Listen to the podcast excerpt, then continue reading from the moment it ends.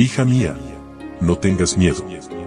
Un devocional que te ayudará a aliviar tus preocupaciones, mientras aprendes a vivir en la paz del Dios Todopoderoso.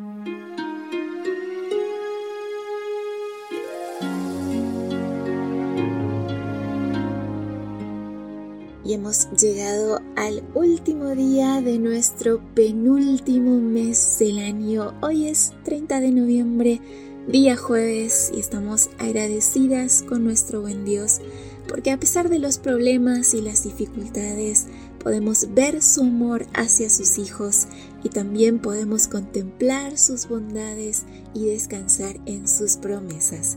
Temores escondidos es el título para hoy y nuestro texto bíblico se encuentra en 2 de Corintios capítulo 7 versículo 5. Desde que llegamos a la región de Macedonia, no hemos descansado, al contrario, hemos sufrido mucho. Hemos luchado contra nuestros enemigos y contra nuestro miedo. Los miedos, igual que un trozo de pan, se empequeñecen cuando los compartes. La iglesia de Corinto le causó mucho sufrimiento a Pablo, sin embargo la amaba y se interesaba por su bienestar. Pablo confesó a sus lectores que había dos situaciones que lo mantenían atribulado, los conflictos y sus propios miedos. De fuera, conflictos, de dentro, temores. Los conflictos habían dividido la iglesia.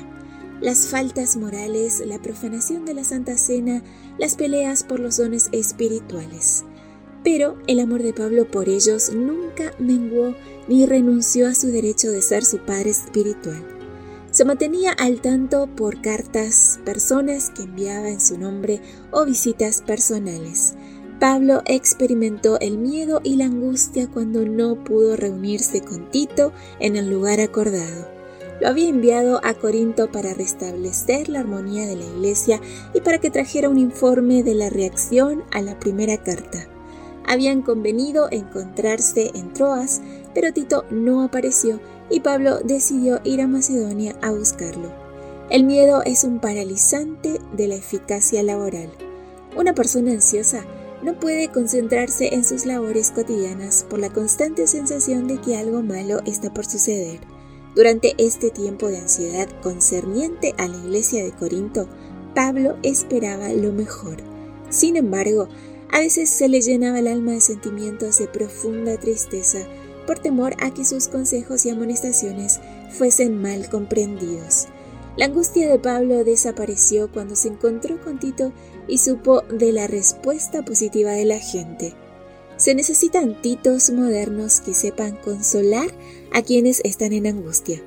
Los seres celestiales están observando y esperando que los agentes humanos se conmuevan profundamente con las necesidades de sus compañeros de trabajo que están en perplejidad y prueba, en tristeza y angustia.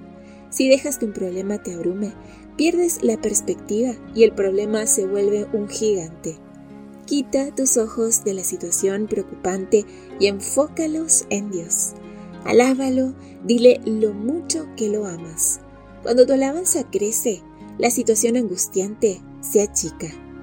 Como dijo Charles Pei, a cada día le bastan sus temores y no hay por qué anticipar los de mañana.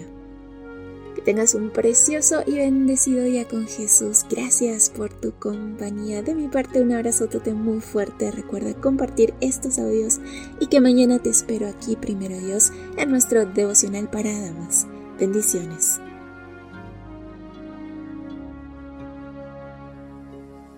Gracias por acompañarnos. Te recordamos que nos encontramos en redes sociales.